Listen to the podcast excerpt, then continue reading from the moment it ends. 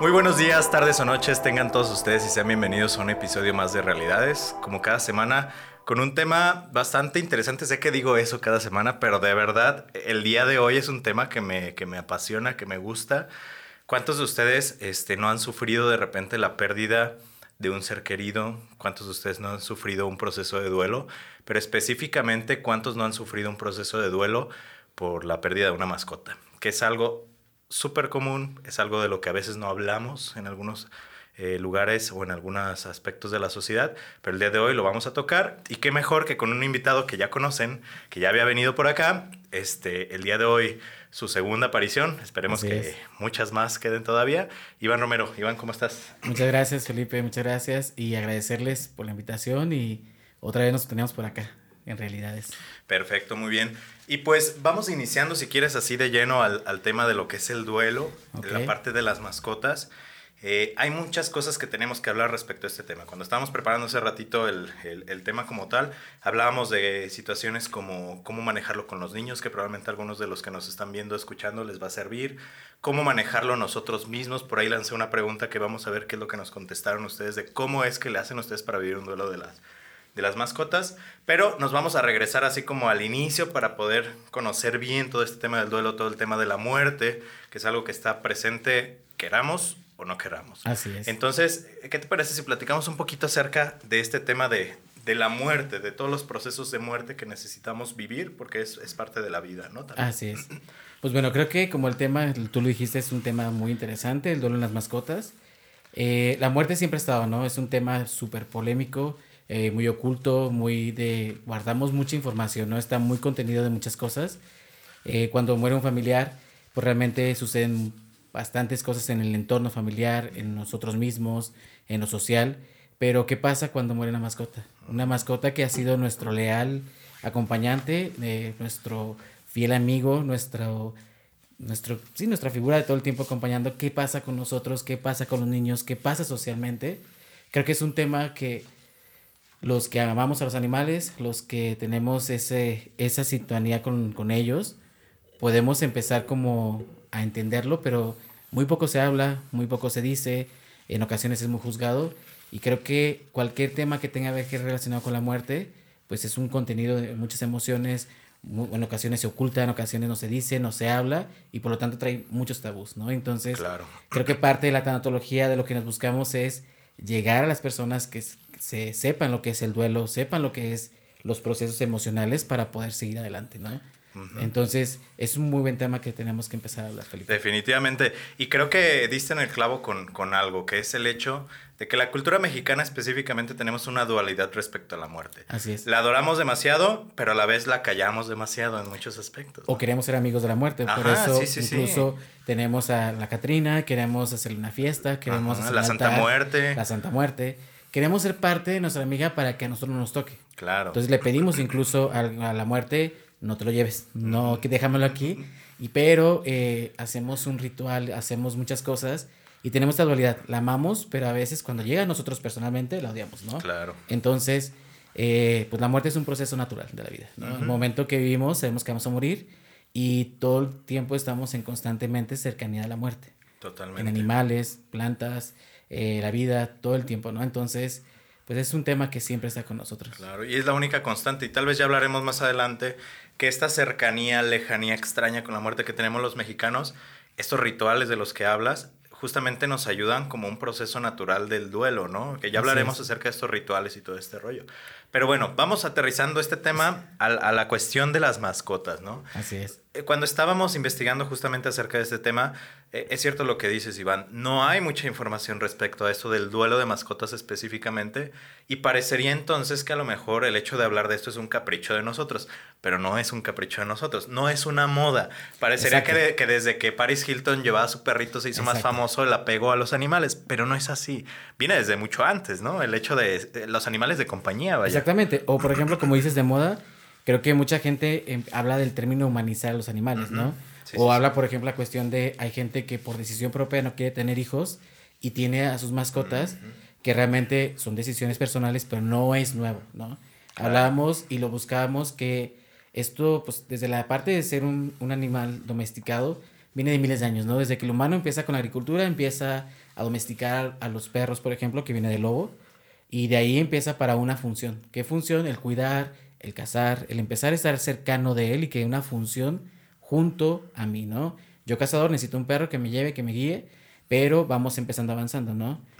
Pues hay que recordar mucho, ¿no? Las, las, las grandes civilizaciones, Egipto, con, con, los gatos, adoraron a los gatos, eh, los grandes faraones, pues realmente cuando murieron, murieron junto a sus gatos. Sus gatos estaban ahí cuidándolos, ahí en los faraones, en los ataúdes impresionantes.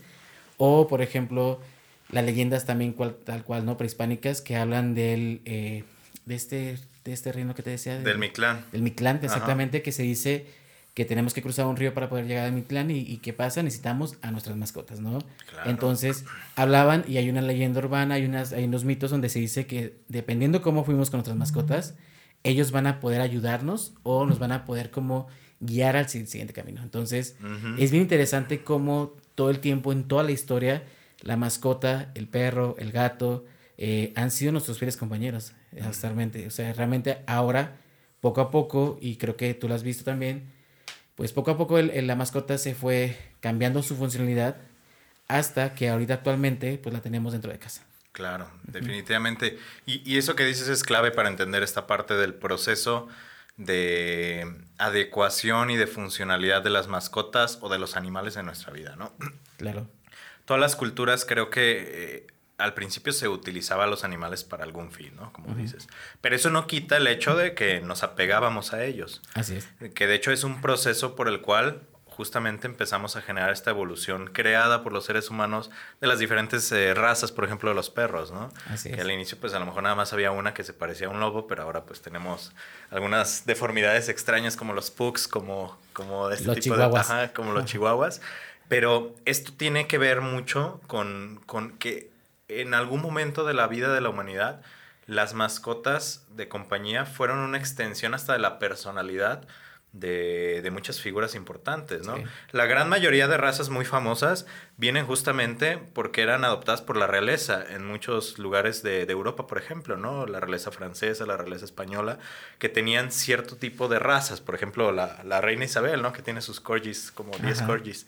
Y, y, al final de cuentas es una extensión de la personalidad y se le va dando como, como ciertos factores, cierta personalidad también y eso, al final de cuentas, a nivel de psicología, lo que nos parece similar nos atrapa y nos atrae y nos hace sentir empatía y nos hace generar un vínculo.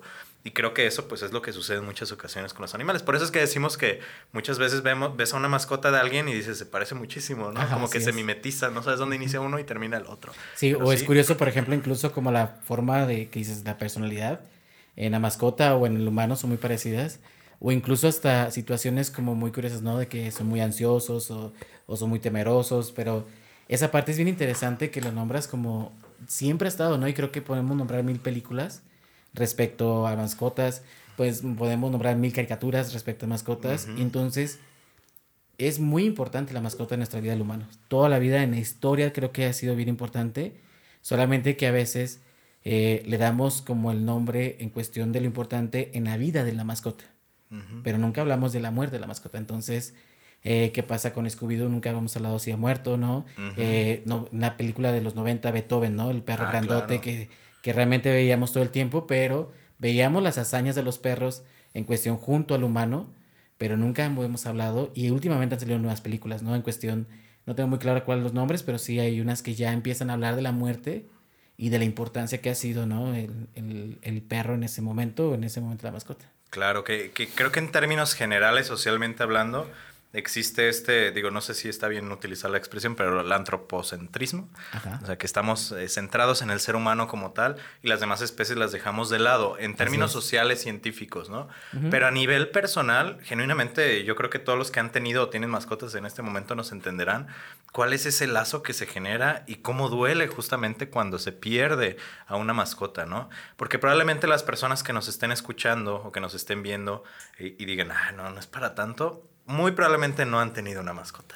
Creo que va por ahí. Exactamente. O si la han tenido, creo que han sido también mascotas que, que han sido para cuidado nada más, como cuidado de, de algún otro tipo de mascotas o cuidado de la casa o desgraciadamente hay gente que tiene mascotas en la azotea, ¿no? Sí. Entonces, pues ahí no vamos a generar mucho vínculo. El vínculo es bien importante, el que hacemos con nuestra mascota y pues creo que la edad, ¿no? La edad donde la, la tenemos y cómo vamos creciendo con la mascota o en qué momento llegó, ¿no? Es como realmente, eh, no sé, en pandemia creo que te acompañaste mucho de tu mascota, Felipe, y, yo también. Creo que son parte de, de ti. Hicimos una alianza más grande en ese momento porque pues estábamos solos, encerrados, estábamos en aislamiento y el índice de adopción de mascotas creció demasiado en la pandemia. Entonces, eso habla que estábamos en un mundo donde la gente que no tiene mascota está en el trabajo y ahora que está en casa, pues necesita una compañía y que mejor que una mascota.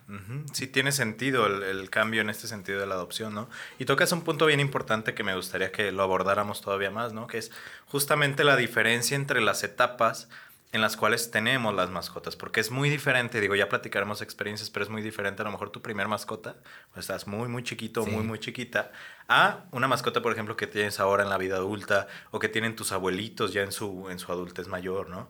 Es muy diferente la manera en la cual se generan estos vínculos, en el proceso de nido vacío, por ejemplo, que en muchas ocasiones, y a mí me toca ver en familias, parecería que cuando el hijo se va, aparece un, un, miembro sustituto que es una mascota en muchas veces, ¿no? Y hasta se parece física y, y, en personalidad al hijo que se fue. Entonces es un proceso bien curioso, pero que solamente se vive en ciertas etapas de la persona, ¿no? Y, y, hablando de estas etapas, ¿qué te parece si iniciamos por la etapa infantil? Que creo que es donde muchas más dudas hay respecto al tema de la muerte de los animalitos, qué decirles, que se fue a la granja, a dónde se fue, porque, y, y me gustaría iniciar con esta pregunta, este, Iván, porque creo que es algo que es como un mito urbano, que no sé si sea un mito o sea una realidad, ¿no? Que es el hecho de, genuinamente, los niños entienden acerca de la muerte o no, porque por ahí dicen que los niños no entienden y que mejor hablarles o con pincitas o evitarlo. ¿O es un mito por ahí?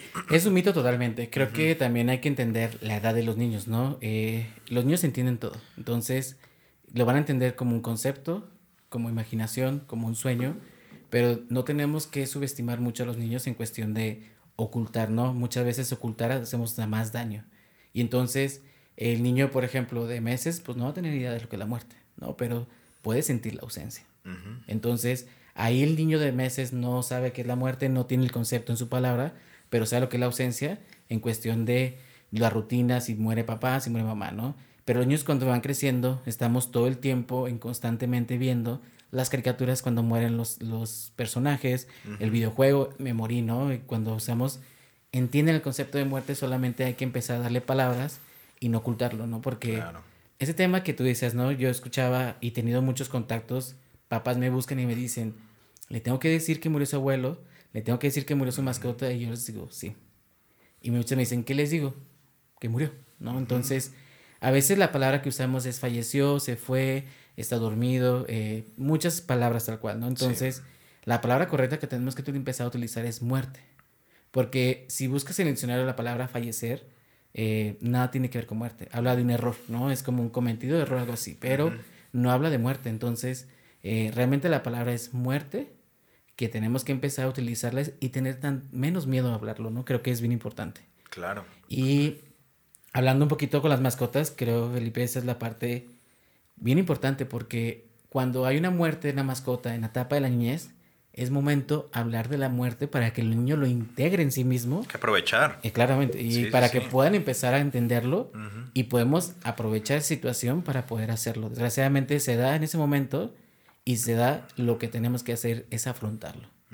No comprar otra mascota, no sustituirlo, no mentir, no ocultar, decir la verdad, ¿no? Y la verdad es que murió y hay que empezar a hablarlo hay que tener en cuenta la edad, ¿no? La edad del niño, hay que saber qué decir que murió, ¿no? Porque el niño le puedo decir, eh, tenía cáncer, ¿no? El perro, y tenía, tiene el niño tres años. Entonces el niño no va a entender qué es cáncer, entonces va a escuchar cáncer, es igual a muerte. Entonces cuando escuche cáncer alrededor va a pensar que es muerte. Entonces claro. hay que entender mucho la edad. Eso siempre les digo, la edad es súper fundamental para saber qué le voy a platicar al niño, pero no voy a ocultar y no voy a mentir, ¿no? Entonces eso es bien importante tenerlo en cuenta. Totalmente. Oye, entonces, digo, para que se quiten la idea a los, que nos están viendo y escuchando, creo que los niños entienden hasta más la muerte que nosotros, porque en muchas ocasiones, dependiendo de la edad, como bien dices, pues inclusive no tienen bien este concepto de apego. Y el apego es mucho lo que nos genera esta resistencia al tema de la muerte, ¿no? Al final de cuentas. Así es. Y ellos no lo tienen. Lo van creando, lo van creando en la parte de infancia y el punto es que, por ejemplo, en esa cuestión, yo siempre le digo, los niños cuando llegan conmigo, los papás o, o alguien asesoría con la parte tanatológica, eh, yo les digo qué pasó, le pregunto qué pasó en cuestión de la muerte y los papás van hablando, ¿no? En cuestión de eso. Y es bien curioso que después entra el niño, después de, de hablar 10 minutos con papá, hago la misma pregunta al niño y el niño sabe todo, ¿no? Entonces, solamente es importante guiarlo y saber qué es y decirle, eso se llama así, pasa por esto y ponerle nombres a las cosas, ¿no? Porque realmente eh, hasta ponerle nombres a sentimientos de probablemente te sientas triste, ¿no? O estás enojado. Entonces, también normalizamos las emociones en cuestión de la muerte con los niños. Claro. Entonces, cuando pasa la muerte de una mascota, cualquier mascota puede ser un pescado, un pez, perdón, puede ser un conejo, puede ser eh, un hurón, puede ser tortuguita, un perro, un gato, un perro, un gato. Yo les, les hablo que es el momento de empezar a hablar de la muerte física, ¿no? Explicarles que, que hay órganos que se detienen, dejan de funcionar y mueren por diferentes causas, enfermedad o alguna situación, ¿no? Eh, entonces es momento de hablarlo y empezar a trabajar los rituales. Eh, te comparto un poquito, ¿no? En mi parte de mi niñez, mi primer perro tuve siete años, ¿no? Tenía siete años, mi perro Yankee, un Yankee, era, era un maltés. Eh, yo crecí con él de los 7 hasta los 15 años. Imagínate todo lo que viví, ¿no? Desde la parte de la, de la, niñez, del inicio de la adolescencia y la adolescencia. Entonces, cuando muere, me toca y muere junto conmigo. Fue, fue algo que realmente la introducción hacia la muerte en mi vida. Porque a los 15 años, a pesar que ya era un adolescente, tenía concepto de la muerte, tenía familias que habían muerto, pero fue la muerte más cercana que tuve. Entonces, el proceso que yo viví y que mis papás me permitieron poder hacerlo fue bien interesante porque mis papás hicieron un labor tanatológico sin saberlo, pero lo hicieron. Porque eh, fuimos y lo enterramos a un patio donde realmente yo hice toda la labor, ¿no? Entonces, fue un proceso como doloroso a la vez, pero fue un proceso realmente interesante que estaba adquiriendo en mí mismo la parte de lo que es la pérdida, la parte de la despedida, la parte de los rituales y cerré, cerré ese ciclo con mi mascota porque es con el perro con el que me enseñé a andar en bicicleta, es con el perro con el que salía a las calles a jugar, es con el perro con el que me quedaba quizás en casa un rato mientras que mis papás llegaban. Entonces fue un perro que me acompañó bastante y lleva a los 15 años, fallece a los 15 años, realmente de grande, murió de enfermedad y ya lo entendí, ¿no? Entendí lo que era la muerte y lo que era el duelo. Había muerte cercana a familiares y sí me dolieron, sí me dolieron, pero estaba más chico, quizás confundido, quizás no entendía, pero en ese momento entendí demasiado la enfermedad, la, la muerte. Entonces, por lo mismo, es tiempo de hablarlo, ¿no? Quizás, por ejemplo, cuando muera, no sé, los papás tienen que hablarlo, decir la verdad de que murió, dependiendo la edad, eso es bien importante, y ayudar un poquito con los rituales, ¿no? Pueden ser, actualmente podemos incinerarlos, tenerlos en cajitas, o, por ejemplo, pueden ser esta parte de los rituales, enterrarlo en el jardín, ¿no? Enterrarlo en alguna parte de, de alguna casa de un familiar. Entonces, podemos hacer un proceso para empezar a explicarles, ¿no? Porque al momento cuando ya muere un adulto o un familiar cercano, el abuelo, el tío, algo cercano, van a asimilar, ¿no? La parte de, hay un cuerpo que te tiene que entregar a una parte. Entonces, es bien interesante que el niño tenga este aprovechamiento y hay muchos errores que se cometen, ¿no? Porque es lo que desgraciadamente huimos al dolor, huimos mucho al dolor. Y entonces, ¿para qué no le duele al niño? Vamos a traer otro pez, ¿no? Entonces, error. O para que lo dé el niño rápido, vamos a ir a adoptar otro perro. Entonces, eso lo platicaba hace ratito, ¿no? Que no hay que. La mascota del, niño se puede adoptar mucho a otra mascota, sí, más adelante, pero en ese momento tenemos que respetar el proceso del duelo. Porque ahí le voy a enseñar al niño algo bien importante. Le voy a enseñar que las relaciones no son desechables, la importancia del vínculo que tengo con mi mascota. Y eso en la etapa adulta, pues te vas a aprender a que no vaya por la vida desechando, ¿no? Como, ah, ya no me sirve, lo tiro, ¿no? Ya se fue, ni modo. Entonces, desde ahí lo vas enseñando, ¿no? En la parte vamos a darle su lugar, es un proceso de duelo, recuérdalo, cómo se llama, y en algún momento se adopta, adelante, ¿no? ¿Qué pasó conmigo? Yo después de dos, tres años ya tenía mi otra mascota, ¿no? Entonces, es bien importante esa situación. Pero, pero fíjate qué interesante y qué, qué, qué, buena perspectiva esta de hacer parte del niño de todo el proceso ritualístico de, del duelo como tal, ¿no? E inclusive yo, yo diría, ya tú me dirás si estoy equivocado, pero, pero yo diría que podríamos aprovechar desde antes de que el animalito esté enfermo, o sea, inclusive desde la adopción, para empezar a hablar acerca de, de, la fugacidad de la vida, para empezar a hablar acerca de la temporalidad de, de los seres vivos, porque al final de cuentas una realidad inequívoca es el hecho que los seres humanos vamos a durar más que nuestras mascotas. Vamos a tener, si es que nos gustan los animales, probablemente muchas mascotas a lo largo de la vida. Y es un tema que, que, a lo mejor, dependiendo de la edad, se puede ir trabajando justamente con ellos, ¿no? Para ir preparando y que se den cuenta que no es eterno esa parte. Así es, y fíjate, creo que, te que lo dices, no vamos a durar más con otras mascotas. Pues sí, desgraciadamente, porque es como nos va a tocar vivir muchos duelos acerca de con nuestras mascotas, pero también no es, no es cerrarnos, ¿no? No cerrarnos en esa situación. Y sí, desde que se adopta, ¿no? La responsabilidad de una vida, ¿no? De, no es un juguete, es, es una vida es como empezar a, ayudarle a que se haga responsable con las situaciones de la mascota, ¿no? De si es un perrito, con la situación del baño y todo. Y vamos hablando, ¿no? La cuestión de momento, pero, por ejemplo, algo pasa bien curioso ahí, Felipe, porque cuando llega la mascota a nuestras vidas, nunca pensamos que va a morir. Claro, sí. Y, ¿no? y me van a decir, no te hagas, no te cariñes porque va a morir. no creo que pase eso porque va a decir, no, me voy a encariñar, me voy a encariñar. Y a lo mejor se aprovecha cuando empieza a enfermarse o cuando muere otra mascota de otro vecino, de un amigo, de un primo. Sí, para ir explicando esa Exacto, parte. porque también eso, es- eso es bien fuerte porque, no sé, yo tengo, actualmente tengo un chihuahua, un perro chihuahua, eh, que es, es Hunter, entonces tiene siete años, entonces yo la otra vez leía que los chihuahuas duran 12 años y digo, ay, le quedan cinco, ¿no? Sí. Entonces eso pesa demasiado. Como Claro. pensar que algún momento va a llegar, incluso ya estando adulto, pesa demasiado, porque digo, pues hay un estilo de vida más o menos y pues me gustaría que durara más, pero es bien duro, bien pesado. Totalmente. Oye, y aprovechando esto que me dices eh, de, de tu vivencia y que en la adolescencia fue cuando... ¿Hunter se llamaba? No, Yankee. Ah, Yankee, Yankee. perro, ah, sí, Yankee. Ajá. Este, ¿cómo es de diferente la vivencia justamente del proceso de duelo? Yo me acuerdo, Iván, dos procesos de duelo con mascotas. Tuve muchas mascotas. De niño, mi hermana y yo, que somos dos, éramos muy animaleros. Algunos fallecieron de una manera trágica, otros no tanto, pero yo recuerdo significativamente a dos mascotas. Uno que falleció cuando yo ya estaba en la universidad, que era un gato. No duré mucho con él y por eso quiero mencionarlo porque son dos muy diferentes, dos historias muy diferentes. Era un gato que duré como tres años con él, pero yo me encariñé muchísimo. Yo creo que ha sido de los animales que más me encariñé. Este, lo atropellan, eh, lo dejan mal, llega el veterinario y a mí me avisan que pues que se tiene que tomar la decisión de si dejarlo vivir, pero va a tener una muy mala vida porque iba a quedar parapléjico, ya tenía como algunos daños neuronales eh, graves.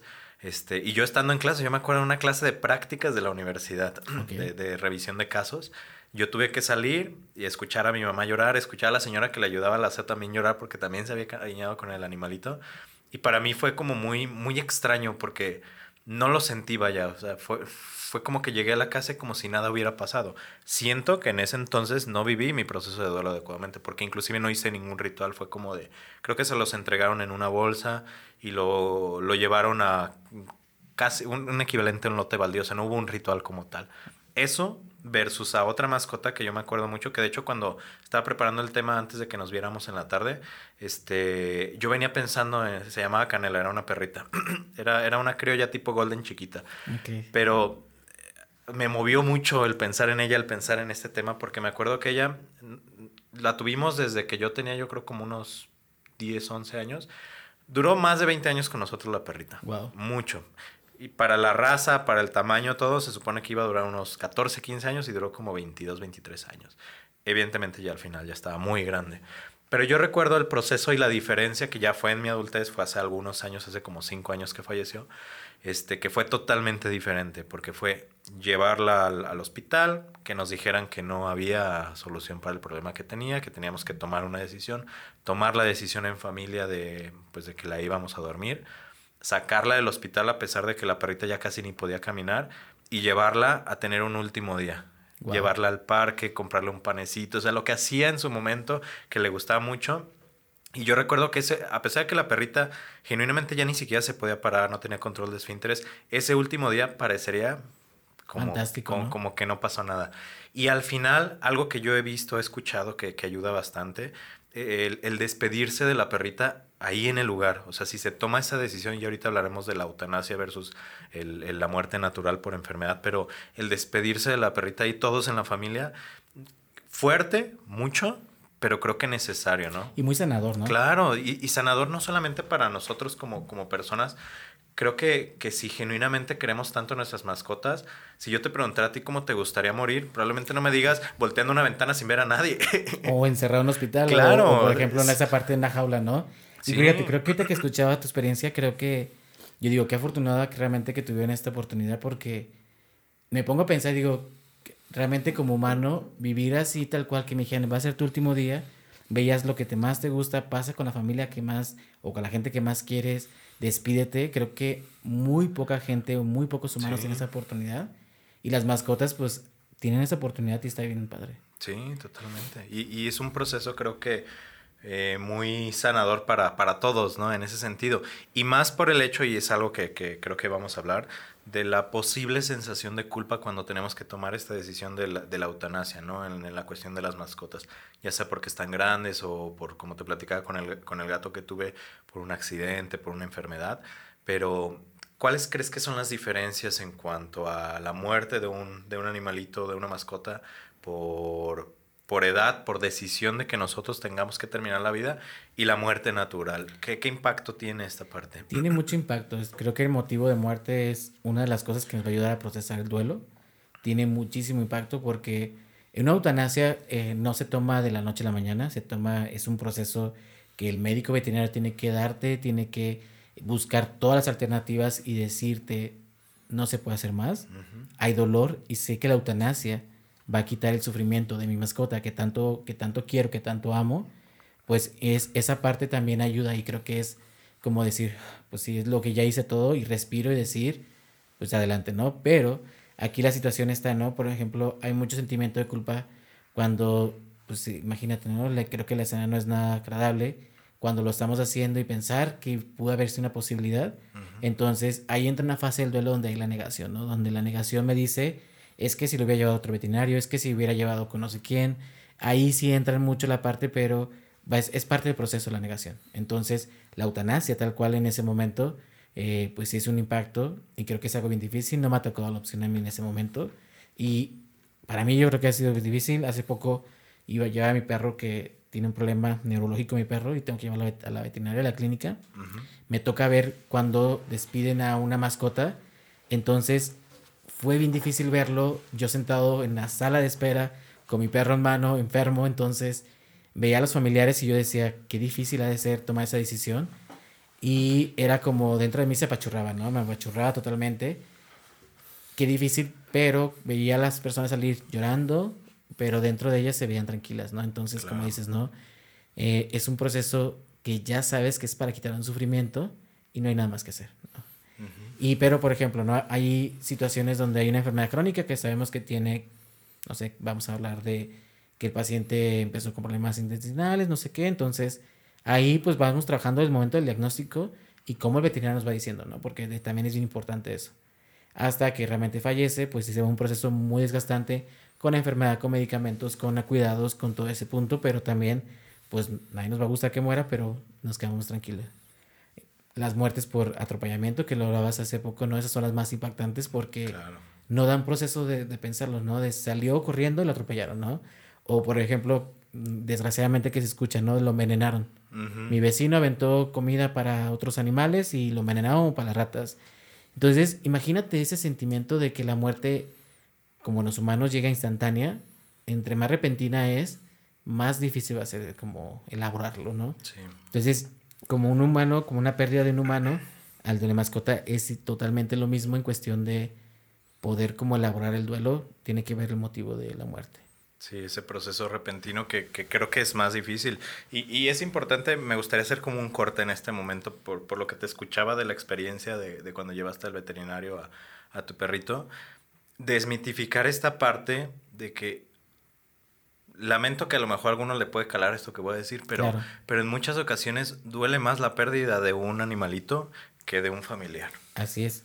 Vamos a dejar como esa parte como bien claro porque eh, puede ser que duela más o, o, es igual de intenso, pero no se puede decir que es menos.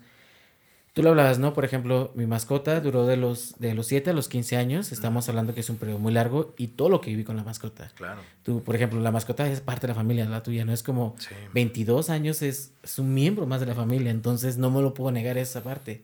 22 años haciendo, acompañando, teniendo la mascota, hablando. Es, es bien difícil decir que no me duele, ¿no? Entonces, sí, duele más en incluso otros familiares, pero hay que tener bien en cuenta el vínculo que cree, que creo y también en el momento en que llega mi mascota, porque Quizás, por ejemplo, ya adulto ahorita puedo adoptar una mascota y vivo solo, quizás me acompaña en el proceso de, de independizarme, quizás me ayuda en un proceso de que termine con una relación de pareja y estuve mi mascota. Entonces es bien interesante también entender cuándo llega mi mascota, el tiempo que duró con mi mascota y la función en respecto más allá del acompañamiento que llegó conmigo, ¿no? Entonces, sí duele, sí duele y duele igual, igual que una persona un familiar o incluso más, ¿no? Porque es, hay que entender el vínculo, es bien importante y hay gente que me dice, no es cierto, eso es imposible y le digo, pues sí, hay gente, por ejemplo, puedo tener familiares que tengo un vínculo por simplemente ser familiar, pero puede morir y digo, me duele, pero pues con mi mascota vivo todos los días, vivo con ella, lo más la paseo, le doy de comer, no sé, como ese tipo de cosas que realmente también son los rituales que tenemos, ¿no? Claro. Oye, y respecto a estos rituales, Iván, para poder ir cerrando y poder dar recomendaciones a las personas que nos escuchan, ¿cómo es esta vivencia de proceso de duelo? ¿Qué tenemos que esperar? Que ya has mencionado algunas de estas etapas, pero ¿qué esperaríamos vivir emocionalmente eh, a nivel de rituales? Si, si, hubiera pasos y si es que los hay, ¿cómo los podríamos como, como manejar? Ok, creo que vamos a encontrar eh, cada quien va a tener su propia experiencia y tenemos que encontrar lo que se adecue a nosotros en este momento, porque realmente, por ejemplo, puedo escuchar una experiencia de una persona que dijo, a mí me ayuda a adoptar otro gato, es respetable, pero hay que empezar a entender que un proceso de duelo es muy personal, ¿no? Entonces, las recomendaciones que vamos a dar son muy generales, que ayudan en este proceso y que podrían como facilitar esa situación, pero el punto es como, primeramente, al momento que hay la pérdida, hay que entender algo bien, eh, bien importante. Cuando hay la pérdida, voy a tener toda la situación de shock, de enojo, de tristeza, de llanto, de no sé qué hacer. Y por ejemplo, en esa situación, como no hay un proceso estandarizado como los humanos, tengo que empezar a tomar decisiones. Si en ese momento me quedo bloqueado, pues es el apoyo con el veterinario o familiar que me podría ayudar, ¿no? Eh, hace poco hablaba con una paciente, ¿no? Entonces hablábamos de, la muerte de, de, una de sus mascotas y se me hizo algo súper lindo lo que hizo, ¿no? Porque ella empieza a pegarles stickers de, sus mascotas en, su guitarra, que es algo que apasionaba. Entonces fue algo que elaboró, ¿no? Algo que elaboró y lo dijo, hizo una playera con una imagen de su mascota, entonces lo pudo elaborar de esa manera. Entonces puede ser la parte de elaborar con las fotos que tenemos, con las imágenes que tenemos, combinarlo con esa situación, pero para poder darle como ese honor en ese momento nuestra mascota. Honrar a, inclusive los tatuajes, ¿no? Personas que se tatúan mascotas muy significativas de O las patitas, o por ejemplo la carita. Claro. La patita que sea con tal cual de que es de directamente de la, de la mascota, se la tatúan, o por ejemplo hay gente que pues entra a su casa y tiene su foto, es también bien interesante ese punto. Eh, pues el protector de pantalla del celular. O sea, la foto con mi mascota, ¿no? Que también es bien común que tenemos todos. Todos tenemos una foto con nuestra mascota, ¿no? Sí, claro. Entre, haciendo cosas graciosas, no graciosas. Entonces, es también esa parte que también que, que hacemos el vínculo porque con mi mascota soy yo. Creo que nadie me conoce mejor que mi mascota, ¿no? Porque hablamos con él, platicamos, o podemos ser más, nos peleamos, o sigamos enojados, nos ve, pero está, ¿no? Viéndonos a ver qué hacemos. Entonces, creo que esa parte que nos conoce mucho mejor es nuestra mascota y por eso también el vínculo es bien importante. Entonces, eh, también hay gente que también hace, por ejemplo, no hace poco vi unos tenis que pintaban. Ah, Entonces, se me hizo bien interesante esa parte. O, por ejemplo, yo mis plaquitas de mis perritos los tengo todos guardados, ¿no? Mm. Y de vez en cuando, no es algo que hago habitualmente, pero de vez en cuando lo traigo de llavero, mi plaquita. Entonces, eso se me hizo bien padre como tenerlo, por si alguien me pregunta, ¿por qué quién es esta plaquita? Ya es cuento una historia acerca de esta mascota. Claro. Entonces, es interesante empezar a elaborarlo respecto a lo que voy a sentir. Pero al momento, pues si es dolor, llorar, como todos hablamos, hablamos tal cual, hablar con la gente como tal cual con amigos. Y hablando de esto, creo que es algo que tenemos, que hablarlo, ¿no? Creo que lo podemos considerar, está dentro de los duelos no reconocidos de las mascotas, porque es un duelo que se minimiza demasiado, ¿no? Por ejemplo, hay gente que lo puede decir, no es cierto, eso no duele, yo tuve una mascota, pero no me dolió, al día siguiente ya fue. Y entra en la categoría de los duelos no reconocidos. ¿Por qué? Porque la gente, el doliente no se lo vive como tal, tiene que llegar a trabajar como si nada, y aparte no se lo puede expresar. Sí, porque las personas, cuando tú dices, falleció mi perro, no quiero ir a trabajar, no lo van a aceptar. O sea, tu, tu trabajo no te va a decir, ah, no, no vengas, pobrecito porque pues no imaginan la magnitud de, de, la sensación que estás viviendo, ¿no? O tenemos estos comentarios, ¿no? Y si no adoptas a otro, Ay, pero ¿por qué te dolió? ¿No? Es como si tenías dos o tres meses con esa persona, con esa mascota. No, y entonces es un duelo que, que se juzga demasiado, ¿no? Se juzga demasiado por la poca comprensión que hay. Y creo que este podcast esperemos que llegue a mucha gente, sensibilice acerca del tema.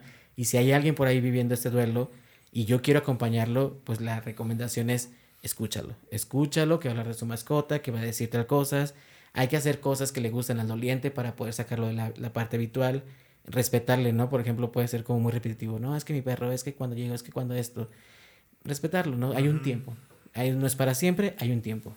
Entonces, si yo quiero ayudar a una persona, ¿qué me va a ayudar? Escucharlo. ¿Sí? Entonces, eso es bien importante que también tengan, tengan en cuenta, ¿no? Y no sé, por ejemplo, no sé qué has hecho tú con las cosas de, tus mascotas. El, el, platito, el vasito. Fíjate que eh, algo que me resonó y me, causó eh, mucho interés de lo que me decías era esta parte de honrar de alguna u otra manera, ¿no? Sí. Por ejemplo, hace rato te platicaba que a mi hermana se acaba de fallecer una gatita que tenía, muy querida por ella. La cremaron, le dieron sus cenizas y ella lo que hizo, bueno, no sé si ya lo hizo, pero lo iba a hacer, puso las cenizas en una macetita de un árbol de la abundancia, o sea, como abono.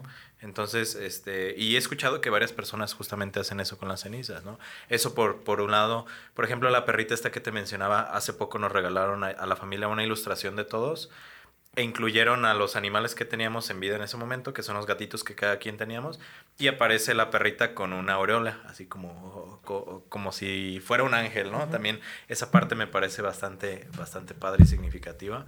Y creo que la parte que yo considero que ha ayudado más es el hablar acerca de eso. Creo que es más sencillo un proceso de duelo para, de mascotas en familia que, por ejemplo, si se me muere solamente a mí, ¿no? Que convivió solamente conmigo. Porque ese acompañamiento y darse la oportunidad de platicar de los momentos bonitos, de ver otra vez los videos graciosos, de ver como todo esto, ayudaría bastante, ¿no? Y, sería como justamente esto lo que podíamos apoyar y, y llorarlo lancé por ahí una pregunta en redes sociales, no me pude meter a, Facebook, pero lancé una pregunta en redes sociales de cómo es que ustedes viven sus procesos de duelo. Y una que sí o sí, bueno, hay varias cosas que, que, que me saltan aquí, pero la que sí o sí es que todos dicen que se dieron la oportunidad de llorar y me dio mucho gusto leer todo eso, ¿no? Por lo que dices, porque justamente a veces no nos damos la oportunidad de vivirlo como se debe de vivir por lo que dirán los demás, ¿no? Sí. y, y, socialmente es bien juzgado en ocasiones. Sí eh, tengo, tengo muchos de mis pacientes o mis consultantes llegan conmigo y durante su proceso no era un motivo de consulta, pero salió la situación donde algunos se prepararon, otros no, otros llegó con una situación de lucharon junto con sus mascotas en la enfermedad. Entonces es bien interesante cómo llegan y en el consultorio pueden, pueden expresarlo, pueden llorarlo, porque a veces es como, no, es que no quiero hacerlo porque mi novio se enoja, porque no me quiere ver triste, ¿no? Y entiendo, y entiendo esa situación porque pues la muerte, como te decía al inicio, es un tema incómodo porque no sé qué hacer con la tristeza del que está enfrente de mí. Entonces, que lloren, pues no sé qué hacer. Entonces, muchas veces me molesta y digo, ya no llores, ¿no? Ya, cálmate. Entonces, eh, es bien importante también ponernos como, nosotros como no dolientes y si una persona está pasando ese momento, pues no juzgarlo, ¿no? Entonces, eh, esa parte a mí me gusta mucho verlas por ejemplo, las reacciones que tiene cada gente en la cuestión de, de cuando muere una mascota, su foto en Facebook, como toda la parte de darle honro, de honrarla. Pero también creo que hay una parte importante que lo hagamos, la edad. Pues, ¿qué pasa con las personas de la tercera edad? Por ejemplo, que hablabas del niño vacío. Creo que ese es un tema también interesante donde llega una mascota y se hacen fiel compañeros, ¿no? Hay muchos videos en redes que a mí me conmueve mucho verlos que a veces muere primero la persona y la mascota se queda. Claro, sí. Eso, me conmueve demasiado porque hay un video bien especial donde abren el, ataúd de la, de la dueña y el perrito literalmente se mete al ataúd y se acuesta junto a su dueña, ¿no? Entonces imagínate qué lealtad hay en esa mascota. Sí para saber, o por ejemplo que se quedan, o las típicas películas, ¿no? Como leer la película de, Como Hashiko, ¿no? Que, es una historia real de Japón. Exactamente. Sí, esa lealtad enorme hasta después de la muerte. Exactamente, entonces imagínate que, las, que estas mascotas son unas tan leales que incluso después de morir nosotros siguen ahí, ¿no? Y hay muchas mascotas que mueren incluso después de sus dueños. Y escuchamos muchas de esas historias donde dejó de comer, ¿no? Pues sí, se deprimió, ¿no? Aunque realmente están entrando los estudios por los animales para la depresión, pero realmente eso pasa, ¿no? Entonces, hay que entender también esa parte, ¿no? De nuestra mascota eh, cuando nosotros morimos, ¿no? Y me mueven mucho sus videos porque es, están en la funeraria, las mascotas, porque es parte de un miembro de la familia. Claro. Entonces, eh, hay, que, hay que también incluirlos en nuestra dinámica. Totalmente. Oye, Iván, me gustaría que después habláramos ahorita, se me ocurrió y te lo te voy a hacer que te comprometas para, para poder hablar al respecto. Acerca, hablando de todo este tema de duelo, que todavía nos faltan muchos por tocar respecto al duelo, pero acerca de la importancia tal vez de las mascotas en nuestros procesos de duelo, ¿no? Cuando un familiar muere y nos acompañan las mascotas, qué, qué tan importantes pueden ser, que creo que es como la otra parte también como de todo este tema que estamos hablando, ¿no? Pero bueno, Iván, eh, dinos alguna recomendación o algo así final para, para poder cerrar con el programa de hoy, que le puedas dar a las personas que tal vez o estén viviendo un proceso de duelo por la pérdida de una mascota o conozcan a alguien que, que, que lo está viviendo. Bueno, la persona, yo lo, como para cerrar este, este podcast que es interesante, podemos hablar todo el, toda la noche, todo el día. Claro. Eh, creo que si estamos pasando por un dolor, reconoce y agradece por tener esta mascota o por la que tuviste. Y algo que yo les ayudo mucho en la tarea de mis pacientes es agradece los momentos que tuviste con tu mascota. El momento que te acompañó, que lloraste y estuvo al lado de ti, que realmente empieza a recordar las cosas bonitas que tuviste con esta mascota y junto a las demás mascotas que algunas personas tienen más. En mi caso tengo dos gatos eh, y un perro, ¿no? Que sabemos que también es, un, es una parte de compañía. Entonces, eh, es agradecerles, agradecerles por la mascota que me tocó y de una manera agradecerles a Dios, a la vida e incluso a la misma mascota por lo que nos habíamos cruzado. Entonces, por todo lo que vivimos y por si soy una persona que no estoy pasando por este duelo y tengo una mascota, pues hay que abrazarlas, ¿no? hay que abrazarlas, aprovecharlas. Ahorita tenía la mascota de Felipe, mía, es como la abrazaba y la tenía aquí conmigo. Entonces, aprovechar, aprovechar mucho la parte de, de las cuestiones de, de, nuestras mascotas. Perfecto, Iván. Pues nos queda claro, espero que nos quede claro que no hay que minimizar los procesos de duelo de la pérdida de las mascotas. Si están en vida, como dice Iván, aprovechenlas. Si no están en vida, honrenlas y recuérdenlas. Y, y, sería la parte importante para vivir el proceso de duelo de la pérdida de un perrito o un gatito. Pero Iván, muchísimas gracias por estar aquí con nosotros el día de hoy. ¿Dónde te pueden buscar? Iván se me olvidó en la presentación, pero es tanatólogo y les puede ayudar con cualquier duda que tengan respecto al tema. ¿Dónde te pueden buscar dónde te pueden encontrar? Eh, actualmente estoy trabajando en reconocer salud mental. Me pueden buscar así en redes sociales. Facebook, Instagram, próximamente TikTok, estamos pensando.